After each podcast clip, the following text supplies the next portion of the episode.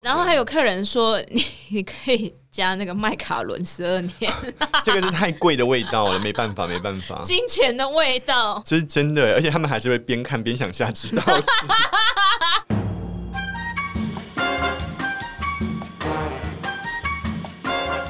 美食界的真相就在这里。准备好与我们一起品味、探索并挖掘所有关于美食、餐厅和海鲜的秘辛吗？请听《瞎聊厨房》。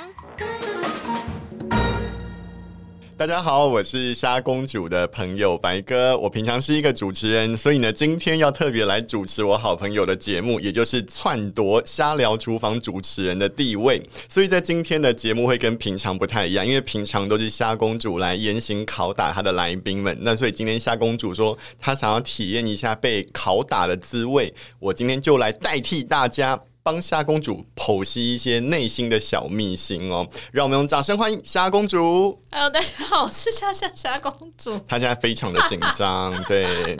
所以呢，第一题呢，我们就要先问一下，请问自己成为来宾，你从多久之前就开始有一种忐忑不安又期待的感受呢？ 就在你今天走进门的那一刻， 突然发现，突然发现自己要变成来宾，好像有点紧张，顿时一间都恍然大悟，为什么我的来宾其实都满面有难色 的。但是你比起你的来宾，其实你已经有很多上节目的经验呢，包含之前出过书了之后，其实你也有很多次上广播电台去被专业的电台主持人，甚至是电视主持人给访问过了，对不对？对，但是面对自己的好朋友，我觉得异常尴尬，哦，我可以了 解，刚刚还叫我不要太客套。 超级客套。那一般的主持人，你自己觉得他们在客套的时候，你有什么样子的感觉？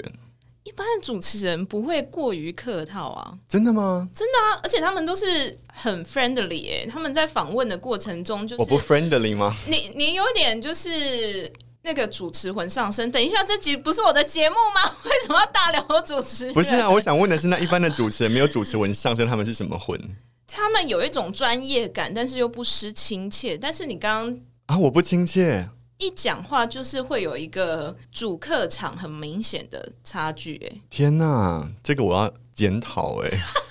我要思考一下怎么消弭这个差距。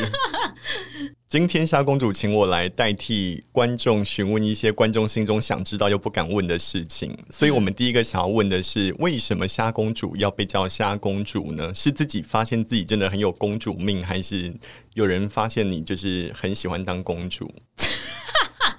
从来都不是。不然呢？因为公主，我觉得这个词其实你要说它有个正面的意味，其实也在台湾好像更多会容易被冠上另外一个负面标签，对不对？我没有想这么多、欸，哎，而且这只是我高中的时候的绰号。哦，高中绰号就叫夏公主，呃，没有那么多人叫，但是他们知道，就是我高中同学知道我在卖虾之后，他就说：“哇，你是虾公主哎！”就这样结束，然后你爸妈就会一直被 叫。虾皇后，我觉得其实听起来超老的。对呀、你看而且我一直想说，我公主这个称号要用到几对岁？呀、就是公主到某个年纪就变阿姨。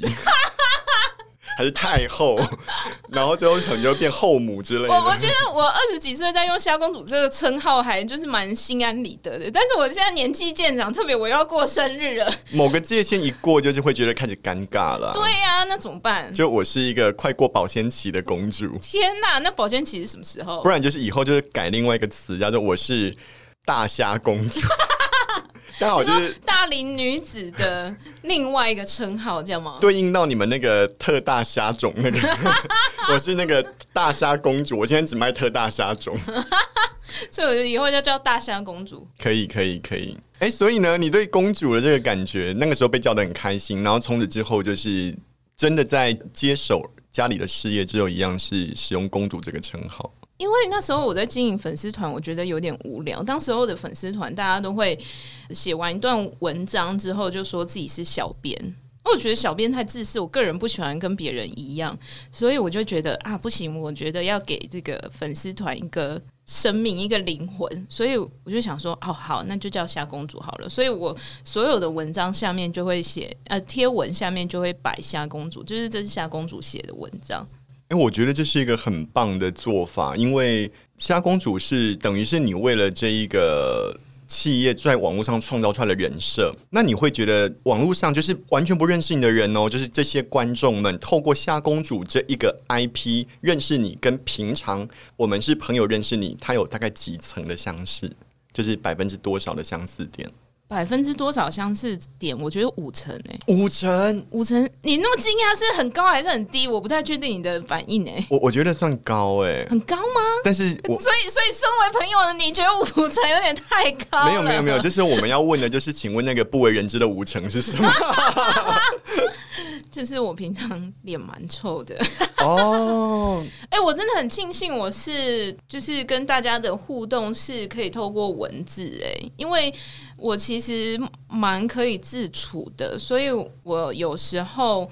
不太会知道怎么跟人家互动，就是应该是说我。别人看我很能互动，那是我的那五十趴展现出来的样子，剩下的五十趴，我觉得我很多时候都是把这些能量留给自己耶，就是我很喜欢自己一个人做家事啊，然后废在沙发上啊，可以一个礼拜都不出去出门哦，不要说出去玩哦，连出门我都不会出门。哎，其实应该蛮少观众知道沙公主在网络上面这么多的影片露出啊，或者是这么多的文案。几乎从一开始，全部都是夏公主独立完成的、哎，所以你对会看到百分之五十她跟大家互动的能量，另外百分之五十她自己一个人独处的时光，就是在产出这些东西， 很了不起、哎。 哇，这跟听起来很像一个孤独的艺术家还是什么之类的。蛮厉害的、啊。 所以其实你花了蛮多的时间在经营电商，对不对？对啊，那你觉得把传统街边泰国虾店变到网络上面电商，对你来说最大的意义是什么？最大的意义就是不要让爸妈丢脸。哎、我觉得这是一个很棒的意义，尤其在现在我们必须要表扬孝道的时 候。真的啊、真的，呃，我可以跟大家分享，我不知道大家知不知道，就是其实啊，我们家开始出来做网络的时候，最一刚开始发了我们大概八年的客人可能会知道，初期蛮多人会在我们粉丝团的贴文下面留言说，冷冻虾怎么能吃？然后吃起来会烂烂的。哎、你的胡椒虾做法是错的。你你不管做什么事情，其实都是有人抨击哎的。那同样的，其实在，呃这个业界里面，所有的同行都会每天碰面。我其实那个时候做网络，我没有想太多，我就想说，好，现在我们有一个机会可以来做，那这件事是由我来做，那我就做了。同行每天见面，他们就一定会知道，哎、短影总跟人来做网络，那如果我做不起来呢？那同行是不是会在我爸妈的背地里说，哎、短影总跟他做网络做不起来啊啦？哎、真的是完全可以了解这种尴尬，因为大家就是一面抱持着“天呐，他如果做起来怎么办？”然后一面又抱持着“他一定做不起来”这种很怕你们做大，可是又有点尴尬的那种感觉吧。对，但是我我其实只想说，就是不要让我爸妈背地里就是遭受这种 冷嘲暗讽，我就是赌一口气啊。那这个气好险还够长嘛，到现在八年了，对啊，应应该那个时候八年前呢、我刚在想八年听到这个，就是假设有一个人他坐月子之前在吃你们的虾，到现在小孩子都已经国小，对，嗯对我对顿时好感动哦。真的真的一定会有这种人跑出来说，哎你看那个时候我还跟你留言说，就是煮虾子怎么可以不开背之类的，哦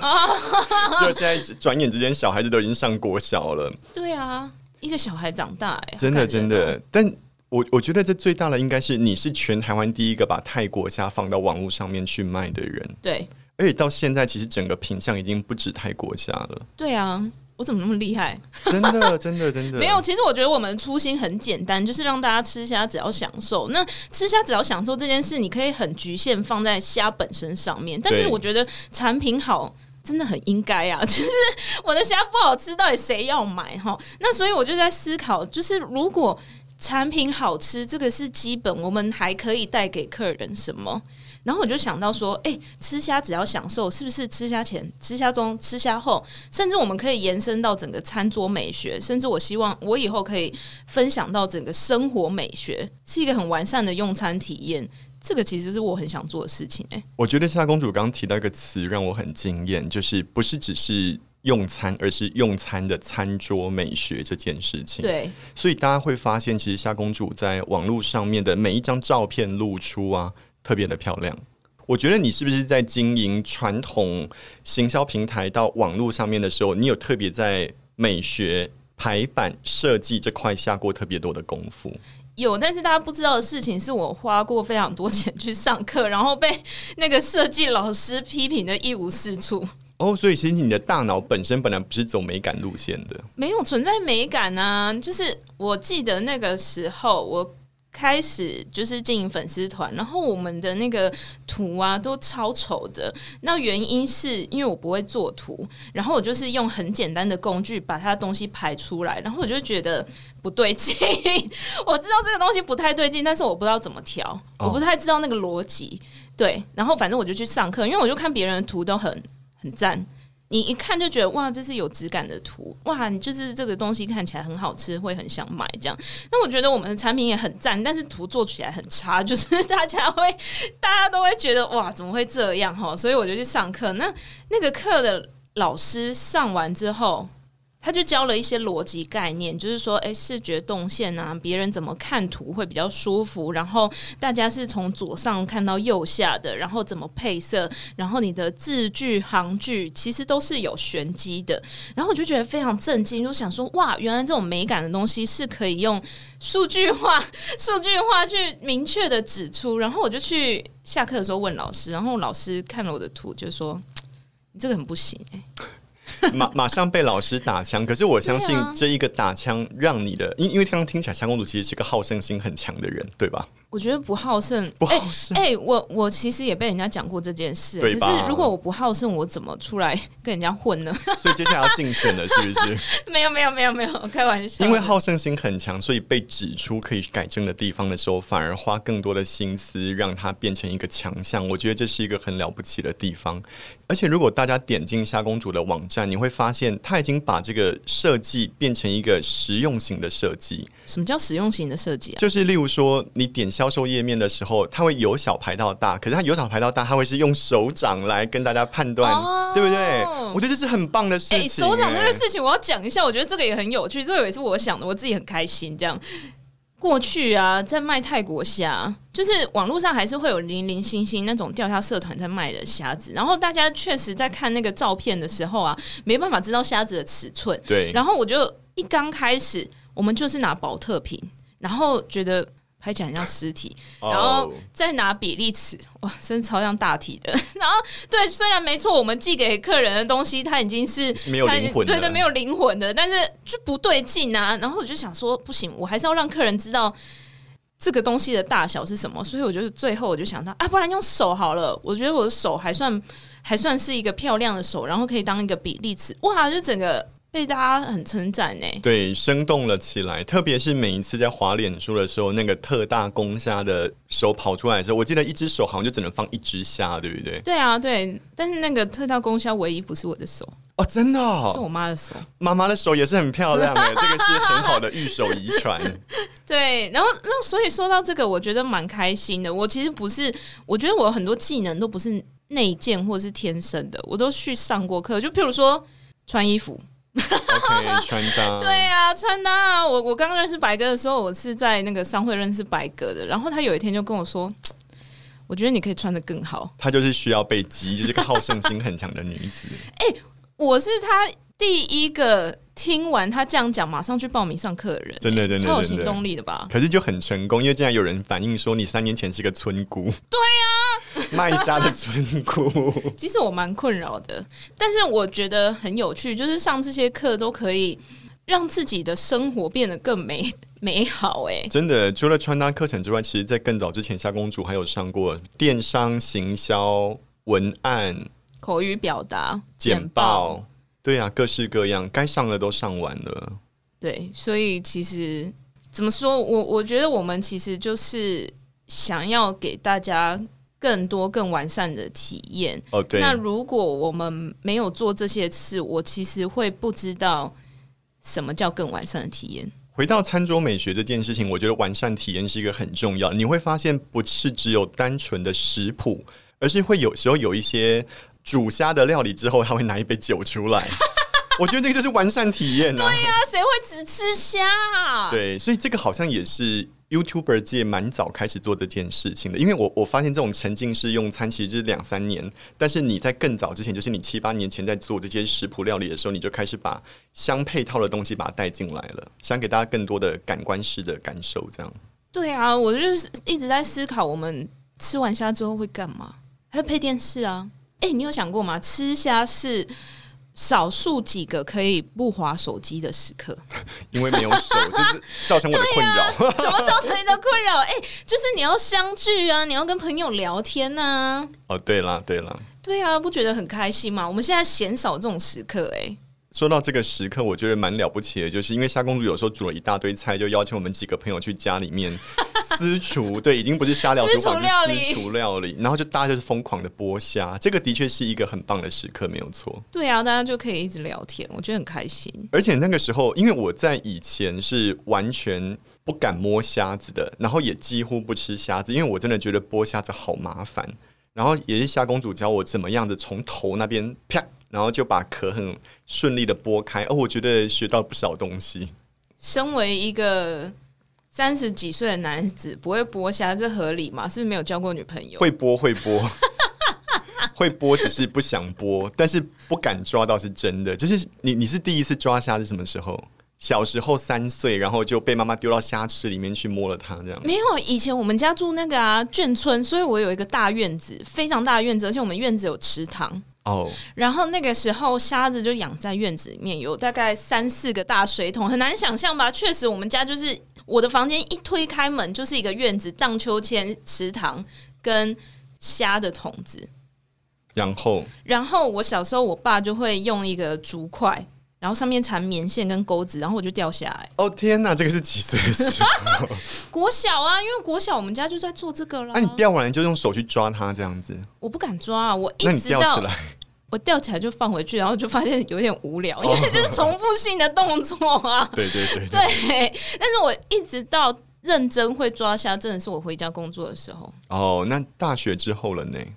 大学之后，对，大学毕业大概两年，就是一五年的时候， ？OK，不得不，哦嗯因为，小时候看到我爸妈抓虾的时候，他们手上都会一个洞一个洞的啊，真的啊，你不觉得它是全身都是力气吗？是会伤啊，人的力气、哦。是是是，真的，所以他们是一个很搏斗性的生物、哎。是是是是是，对啊，所以那个时候我小时候是不敢抓的，而且抓就是抓须须，哦所以我常常会受伤， ，OK。对我很惧怕，那正确的抓法是抓背，是不是？不是是抓头，是抓头。抓头啊，抓头你就不会受到它的侵扰。那如果哦这样抓背呢？抓背，它会滑走，哦然后它会天哪弹掉。天哪虾子是往后弹的，就跟龙虾一样。往后弹，但是往前走。哦，好特别、它哦。它受到惊吓，它会往后弹。嗯，它说啊，然后我就往后这样。然后各位对观众，你们学到了一个很好的知识， 但是买回来的冷冻虾是没办法弹，也没办法动的了。欸所以冷冻虾我们出的时候，大家觉得很便利，因为哦很、真的啊很多人不敢抓，这是真的。他就说我很想买虾，但是我买活虾回来，他就一直跳，怎么办？很可怕。所以我们出了冷冻虾，客人会比较方便去操作。我觉得方便真的是这个餐桌美学最重要的重点，因为优雅的背后要付出代 价。那与其付出我们双手受伤的代价，不如我们付出金钱的代价。我觉得你很聪明的，这是一种选择。真的啊，就是我们会去买水果切盘嘛，就是别人就会说，哎，你切三块苹果其实也才几块钱，你为什么要去买一盘里面只有两颗苹果的？但是我们就马上可以买到便利性、哎，其实我真的觉得夏公主他们家的包装最厉害的就是大小都是一样，就是每一包包装的大小都是一样，而不是内容物的大小这样子。哎、我觉得这个是我妈妈很聪明的地我、哦方。是妈妈想到的，是不因为因为是？我们家现场店面的活虾自始至终都是这样卖，哦，真的吗？对你说活，哎、我因为我没有去店面买过活虾，你们的买虾流程跟别人不一样，是不是？一般来说市场你买到的虾都是一斤一个价钱，对，然后他也没有得选，哦就是、，不能选，大小，不能选。大小，因为譬如说去菜市场好了，你去菜市场买虾，其实你会去鱼摊买虾，然后鱼摊有卖鱼啊、鹅啊、螃蟹。呃，蛤蟆，然后小卷，然后最后还有一个虾，虾可能还有分草虾、白虾或泰国虾。其实每天的种类跟款式都不一样，所以它没有一个品相它可以分太细。但是你这样听起来，我就很想去那时候给我个惊喜包，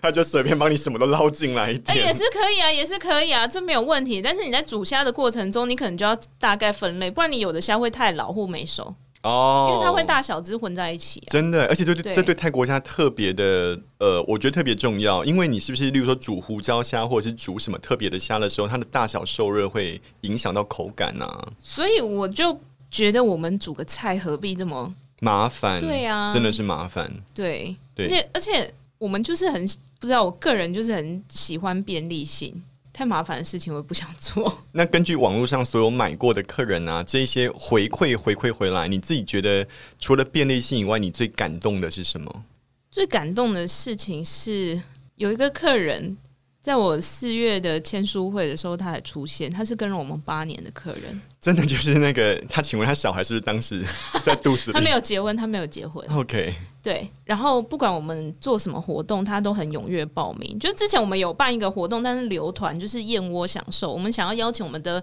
那个 VIP 客人来吃燕窝，这样对。但我们 VIP 客人，因为我们地点只办在高雄，那我们 VIP 客人可能是那个四散对，都在台湾的各地，所以这个活动就没有到达那个人数，这样。可是他是第一个报名的人， OK，那真的是很死忠的粉丝。对，然后他也会定期的跟我说。可不可以再办一些就是实体见面的活动？哦，那个 VIP 的活动没有办出来，但是他还有报名，所以我就请他去吃抹茶下午茶。那很好 哎、可以可以，对，因为他是高雄人，所以就我获得了约一他对出去一对啊，碰对啊，面对啊，聊对天的啊，机对啊。然会。后，所以他在我签书会的时候又立马出现的时候，我觉得非常感动。那个真的是因为他对你们家的虾子有一个特别的热爱，对，除此之外，还有一些买虾没有那么便利性的地区，像是信义乡、仁爱乡、花莲、金门、马祖这些客人，他们会一直跟着我们吗？ 这现在七月讲这个好像不太对劲，没有没有，这个这个是完全 完全可以想象得到的，因为他们就是走出门菜市场是买不到这些东西的，所以我很开心，我可以帮助到他们呢、真的真的。对，也感谢黑猫啦，有在送这些地方。那接下来你自己觉得就是帮助到这些人之外的下一步骤，你会想要往哪个方向去？下一个步骤，我们这么快就要讲到下一个步骤了那吗？么我们回来这一个步骤，好，那这一些客人们呢、啊，就是除了回馈让你觉得很感动之外，你自己觉得你自己本身在经营这八年过程当中，你最感动的事情是什么？我最感动的事情，应该是我妈妈很无条件的让我发挥。哦，对，刚刚也听到，就是例如包含妈妈献出了手去抓特大公虾啦，或者是妈妈就是把家里面这么多的资源都让虾公主来做使用这样子。那你觉得最多的其实是支持，对不对？对，因为很多二代朋友都会有跟一代的纷争，然后我就觉得我很幸运，因为我跟我妈不同部门。 哦，对，但是有一些一代也会觉得啊，你做这个可能是你做这个网络没效啦，你投那么多钱没效啦，因为我觉得。我们在产制内容的过程中是投入很多时间跟成本，而且不一定会马上有成效的。这个是真的，因为我自己看过太多，就是我们爸爸妈妈辈的老板们，他们其实对于网络行销的概念都是。只有想说啊，我投钱进去，如果没有忙有赚到钱，我就觉得这是无效。但事实上，这在广告上面是完全不合乎逻辑的，对不对？对，所以其实我觉得我的概念就是很简单，就是我们就是持续做对的事情。那家里人有没有支持，我觉得很重要。那我觉得很开心，就是我妈妈是很支持我的。我觉得很厉害，妈妈是很有远见的人。我觉得她非常有远见呢、欸人家说行李感，行李感， 台语超烂。哎、说到台语，人家说行李感拍谁？然后说到台语，我要讲一下，就是我觉得很好笑的事情是，我在大概刚开始出来经营社群的时候，就直播开始变很红。那一个时间啦，那个红时利间大概二零一六年、一七年的时候开始，开始粉丝团都可以开放给大家直播。对，然后我也会直播。然后我第一次直播的时候呢，就有客人在下面留言说：“你可不可以不要素颜上直播？”哇！然后还有客人，你知道我直播通常都是用餐时间，大概七八点，然后播完大概八九点了，客人马上打电话进哦来就说：“妹妹啊，我劝你哈、那个直播的时候要打扮一下。这个客人是陌生客人，陌生客人不认识，那他真的很为你好哎、哎对我觉得内心第一个 是震惊 你，我第一个想法应该会是想说关你什么事，可是第二个想法就是对啊，就是关他的事。对啊，对啊，对啊。然后他就打上打电话进来，所以我每一次直播都要准备很久。那时候我还没有去上那个形象管理的课，所以我不太知道怎么打扮自己。就是二十五六岁，二十五六岁的少女不会打扮自己，很荒唐。对，没错，我以前就是这么荒唐。然后我就要先全部 setting 好，然后再开始直播，其实会花蛮多时间的。 真的真的，尤其一个不知道怎么下手的状况，结果你对啊准备周边反而比就是准备瞎子本身还要花更多时间。对，没错。然后要选衣服，哦 然后打光。 OK，, o k 对，然后还有客人，就是因为我台语真的没有很好，但是现在已经比以前好了。然后客人跟我讲台语的时候，我也会想说啊，我要以台语回馈，你知道吗我？了 解。客人就说你不要讲台语，我会中 风。你还不如讲国语回答我好了。对对对对对，他们都还是听得懂，但我怕他们听不懂啊。但直播其实你不是只是单纯的在前面煮或吃，你还有跟观众互动，对啊，所以他们才可以这么我觉得很及有趣时性的回馈。哎、你有透过这样子直播的过程开发过哪一些新的东西吗？因为客户的回馈会成为你改进的动力嘛。所以，例如说他们讲了什么东西，然后你就因此觉得哇，我可以马上改一些什么东西，我马上长一些什么东西出来我记得有一次我煮烧酒虾，啊。然后呢，然后 客人会在那个留言下面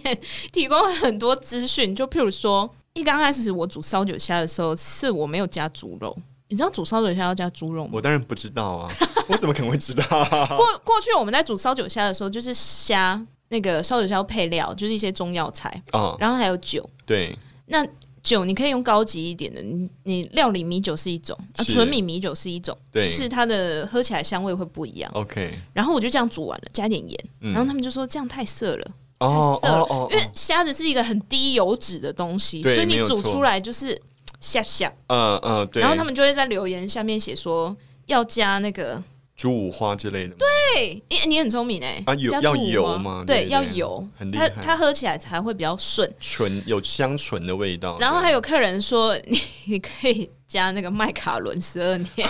这个是太贵的味道了，没办法，没办法，金钱的味道，滴两滴在上面就好了，可能白兰地，然后烧个火之类的。哎也可以啊，也可以，反正就是过程中会客人会一直在那个镜头面前下很多这个指导棋，我觉得也蛮有趣的。这是真的，而且他们还是会边看边想下指导棋。我觉得很棒啊！哎、我们很多食食谱，像是我们有一有一个食谱是威士忌胡椒虾，那就是客人提供的、啊，他们拿去露营区，然后要带威士忌啊，对，然后他们就用威士忌煮，然后煮完之后就拍照给我们，然后就说其他帐篷的客人觉得很惊奇。 那很棒。对啊，我觉得很有趣哎、哎，顺带一提，就是大家知道虾公主啊，前一阵子出了一本就是全世界第一本虾子专用的食谱，里面我觉得最大的特色就是它把虾子从出生。各个产地，而且不是只有泰国的虾，是所有你在台湾买得到的虾种全都介绍了一轮，然后包含它的独门食谱啦，过往有没有公开过的，特别是一些小 p e p l e 全都写在了上面。所以听说在台北、高雄各开的签书会的时候，有很多死忠粉丝，包含像刚刚那一位跟了八年的粉丝，也来到了现场。这本书我听说你做了很久，对不对？就是生产这本书生产了很久，四年，我很开心出版社没有放弃我。而且听说那个出版社是在某一个契机上面料理大赛被找到了。不是，它其实是料理大赛，要这样说也是没错。就是我在料理大赛认识的选手朋友，他哦率先在那个出版社出了书，他出的是《猪肉料理大全》。 OK，对，然后那个时候我就知道这件事，我就问他说：“你问，帮我问一下出版社对于虾子的书有没有兴趣？因为我发现市面上没有一个专门在讲虾子的书啊。”就所以这对爱虾的人来说应该是个困扰啦，就是我永远只能吃水煮虾之类的。对我们出那么多食谱，也是不希望客人只吃水煮虾。哦，真的，因为水煮虾吃腻了，其实就是变不出其他的味道。对啊，那可能客人想要吃其他口味，但是他不会煮。我自己看到里面，我觉得最震惊的是一个什么培根大虾，培根大虾是我发明的、欸，哦，真的、哦，它的原理跟那个刚刚你说那个烧酒虾有点像，又是被某个露营客人找到了，是不是是不是不是，因为虾没有油脂，哦哦，然后我对就想说培根是很油的东西，对可不可以把它们结合在一起？哦，对，然可以，后用大虾下去包，就是一种视觉享受，这样主要是吃起来那一个真的是油脂跟结实的虾肉的那个口感是完全不一样的。对，然后我觉得非常好吃，然后还有一个就是我觉得也很厉害，就是有点类似焗烤小龙虾的那个焗烤泰国虾哎、你真的都选大虾哎、啊，不然呢？ 你都你都没有选一些就是那请问小的要做什么？哎、小的可以做意大利面，要剥壳吗？稍微哦， 稍微稍还微是要剥。就是本人走不可能大虾比较视觉享受啦，震撼。而且我觉得这对小孩子来说应该也蛮令人震惊的吧，因为你看焗烤是小孩子喜欢吃的东西哦，可是其实很多小孩子是不喜欢吃虾的吧？还是你们家的全都是爱吃虾的小孩？我个人从小到大。就是因为我们家卖虾的，所以我妈在我小时候都会端出一些很神奇的料理，譬如说，我到外面都不会吃虾寿司，因为我妈小时候就会把泰国虾，然后放在寿司饭团上，嗯，对，对一个大概只有八岁的小孩来说，那个实在是太巨大，真的，因为泰国虾很大 只，超大的，而且那个虾跟饭都很有厚度，因为外面大部分都是用扁扁的虾嘛，对对对所以吃起来还好。可是那个哇塞，很惊人呢、真的很对大坨。其实我有点困扰， 不会啦，现在已经可以脱离那种困扰了。因为我妈也比较少少煮那个醋饭了。哎、那现在妈妈吃你的东西，就是吃你煮的料理，她有没有给过什么点评？就是哇，你好厉害哦，青出于蓝之类的。有时候会哪一道是你觉得她赞美你赞美到心坎里？ 胡椒虾，胡椒虾，这个不是对啊经典料理吗哎、？她她自己的拿手菜就是乱炒一通，哎、什么东西？妈妈，你有在听吗？啊乱炒一通，他很他很喜欢把就是哎、诶现有的食材，然后全部倒进去，然后就会变出一个很好吃的东西。哦，是好吃哦。是好吃的东跟我西，想的可不一是样可是就会有一些你要叫他再煮一次，就会煮跟上次不一样。没有办法，哎、你刚刚说的就是数据化，对不对？对， 你是一个数据化控。我觉得被训练的，我以前不是。说到数据化这件事情，我要跟大家讲一下，夏公主他们最厉害的就是你要买他们的配料，为什么？因为他们的配料也是被数据化过。 对，我就很讨厌麻烦啊！我就说一你包要给我下去配好啊，那一包胡椒粉下去就刚好是一锅胡椒虾，或者是柠檬冰饺也有卖过，要煮什么的柠檬柠柠檬檬虾，虾然后放几个冰饺进去。现在是一包了，我们直接把它变一包，因为一颗一颗实在是太难撕了，所以我们就直接把天哪一份虾直接配一包那个柠檬原汁。还有最近台风天卖超好的，独享锅真的，我真的好喜欢独享锅哦。我觉得这个很厉害，因为台风天已经困扰到你没办法叫外送，所以这时候但你是我在不会送啊。 对对对，最近就是可能大家劳基法比较严 苛，送不来呢。所以你冰箱如果拿出一包独享锅，把里面的配料啊、虾子啊、猪肉片啊，包含四小福那四个精选过的火锅料，还有最重要的是你们那个面有选过，对不 对？我妈就是一直疯狂称赞那个面，然后我就想说，妈妈你可不可以冷静一点？我们家是卖虾的，配料也很重要，整个全部放进去，然后把火煮开之后，一个独享锅就出现了。我我最近听到一个客人最令我震惊，震惊到我有点害羞的评价，关于独享锅，他就说这个东西听起来有点贵，因为两百六，两百六其实我觉得还好，但是对客人来说好像有点高价。但是真的吃了一口就发现，真的是一分钱一分货，真的物超所值哎！那个牛奶真是没有水水的感觉，然后就是吃下去就觉得哇塞，这个两百六太超值了。我我觉得两百六看要跟什么比，它如果对变成跟锅烧意面比，锅烧意面现在顶多一百多块钱嘛，嗯你就会觉得好像偏高。可是如果你是跟知名小火锅比，其实价格差不多，价格其实差不多而，且你还不用出门。对，对啊，我我觉得这就是最大的差异，就是包含那个汤头啊，各式各样都配好了，任何的东西你都是一包下去，什么就做好。所以我们觉得点进端泰国家的网站哦后，你会发现它不是只有单单纯卖虾。已经是把虾王国里面可以容纳进去的各式海鲜生物都放进来。我包含最近看到什么东西，干贝、牡蛎、就是你是水生生物都放进来了，是不没有，是？就是我喜欢吃的东西啊。其实我蛮喜欢吃海鲜的，哦，精选过了都进来了，对我只卖我喜欢吃的东西。还有青 鱼，突青然鱼想还没到上架，最近要上架。我靠，那个青鱼真的超级肥，而且我一吃这个青鱼，我就会决定我要买它了，因为我个人是去外面会吃青鱼定时的人。哦，我然了后解。有些青鱼真的很干，可是这个青鱼真的不是超肥，而且重点是我们进的青鱼是 XL 等级，就是我们干贝也是二 L 等级，然后牡蛎也是 L 等级，就是我们就是要大。真的就是大哎、我我真的要跟大家说，你去看他那个网站上面的照片，每一个就是你用手掌一比出来，不知道为什么那一个牡蛎壳竟然就是跟手掌一样大，很令人震 惊。我就喜欢吃大，不是我我有一个概念，就是客人会问我说，外面吃的虾大概是什么尺寸？他他的意思是说，我们在餐厅吃的虾大概是什么尺寸？那因为餐厅有一些客单价的考量，所以他们大概会选用比较中间中间 size 的虾。我就我就会说，你都已经要自己煮了，自己吃了，你就买大一点吧。 哎、这个是真的。对呀、对呀、所以所以我自己很喜欢吃 A A 级虾，哦，A 级，嗯，。对 A A 级对我来说是最刚好的一般的胡椒虾大概落在 B 左右，对不对，B 到 C， ？B 到餐 C，看餐厅，对对 OK 对对，所以我个人喜欢就是吃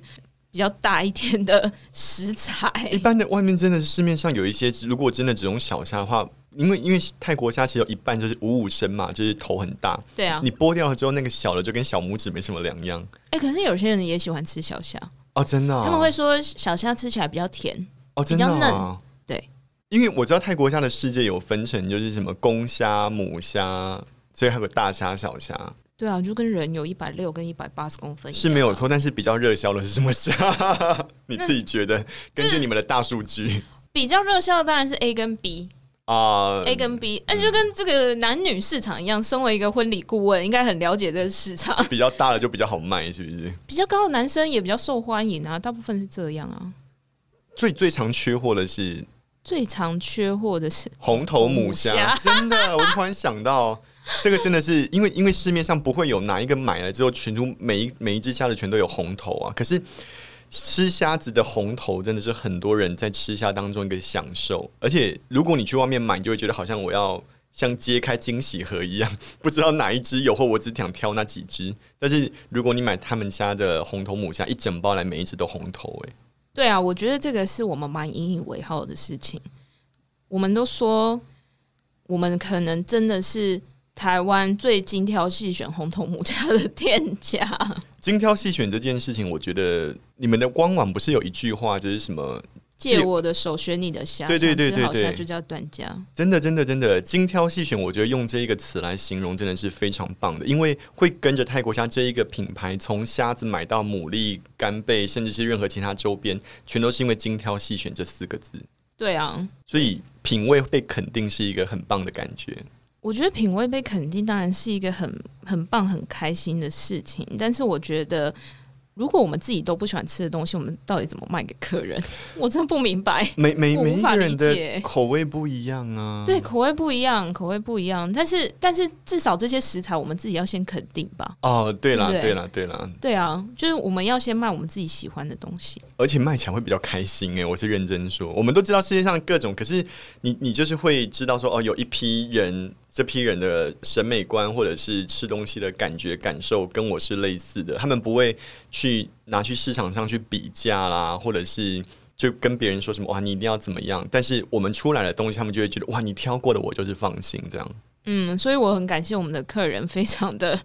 支持我们。说到这一个，就是其实这个品牌也八年了，人家不是常常说就是十年就是一个世代交替嘛，真的耶！所以公主要开始进阶成大公 主，公主，大公主的世界，大公主的世界会是什么？很多花吗？就是有很多客人开始寄信过来，会写说：“阿姨，请问哪一只虾子好吃 Oh my god！可以不啊要这样吗？ 你自己有感受到那个客人界的世代交替吗？口味开始变啦，或者是喜好开始变啦之类的。我今天感受到了，因为你刚刚提醒我这件事，就是哦八年了，一个小孩都已经上国小了，真的对，有感受到。不是啊，就是可是实际上在客户的那个回来的过程当中呢，还好哎、还是只是我没有问大家。如果大家有听到这一集的话，听到这边的话，可以给我一些回馈没有，我我觉得那应该是因为你都有在与时俱进，啊。我走的太前面，这样吗？你跟着他们一起往前进，他们就会顺理成章哦跟着你往前走。因为哎、你想很多店其实开了八年，客人会流失哎、但是你们是是越来越啊多哎、是，是客人是会流失。我我觉得这跟跟虾公主她不是卖东西有关，因为他们我觉得做电商生意最厉害的就是你要如何把会员的资料。整个让他们觉得我都有想到你，所以他们包含什么生日礼呀、各式各样。哎、生日礼还不是只有会员的生日礼，包含就是自己虾公主生日的时候也会 时不时来个优惠大放送。哎、不是，我要我要说，就是因为我喜欢大家一起的感受，嗯，所以我所做的所有事情，只有我一个人好，没有真的没有用。要大家一起好啊，所以就是大家有一种同欢的感觉。然后我生日刚好是十二月，十二月我就觉得全世界都在帮我庆祝，因为是圣诞节。其实大家要庆祝圣诞节，就是会有一些圣诞布置什么的。但我就觉得，哎、我们在这个这么欢喜的节日、欢喜的月份，应该大家都要一起来啊。对，所以我们接下来会有非常厉害的新产品。我也我也正想说，因为在圣诞节之前，其实我们现在快要到的是中秋节，啊 赶快说明一下中秋节有什么节？哎、中秋节是瞎子的大节日，对不对？对，中秋节是瞎子的大节日。所有的瞎子都要赶着投胎了，惨了！中秋节真的是我们最大的节日啦，因为大家都烤肉的时候都很担心你的食材烤一烤会缩水，对，所以泰国虾比较是在烤肉的时候是一个非常常见的选择。嗯，而且我还记得有一年的中秋节，有一个游览车司机，他开着游览车停在我们家门口， 然后呢，就是然后就把整个摊子挡住，做什么？买虾，你是他说买虾啊？整团下来吗？还是只有司机一个人下来？司机跟上面有载一些客人哦都有下来啊。然后还有那个有一些长辈，他们没办法自己开车，他们会搭计程车来，嗯然后来这边，然后买完虾再搭计程车离开，我觉得非常有趣。哦，OK，OK，哦、o k 哦，这个要跟大家说明一下，就是这个是指就是在店面对店面的时候，因为有些人他们会想要直接在店面拿回去，就省掉那个运送的过程，这样子。对，所以中秋节其实也是我们很欢庆的一个时间呐、那呃，当然我们免不了会提供一些呃中秋优惠组合给大家，那也请大家可以密切关注粉丝团，然后还有我们官网 Line at 简讯，我们都会一并把这些优惠告知给大家啦。我还对记得去年的时候推出了很多不同的各式各样海鲜组合，那在今年就是也是会有类似像这样子的组合吗？没错没错，其实我每一年在想中秋节的时候，都是觉得不要跟去年一样，哦，就是个人真的很不喜欢，就喜欢求新求变啊。对，所以我就觉得大家可以马上来关注。我们这一集录音上的时候，应该已经出来了，就是那个中秋节组合已经在销售了。所以如果你还还没有买到的话，我们赶快手到下单。那今天就是大家听了就是夏公主的出道小历程，以及就是接下来转型的过程，就是从小姐姐变成小阿姨的过程了之后呢，我想要问一下大家一定会想要知道的，请问一下段泰国虾这一个品牌在未来有什么样的新的计划呢？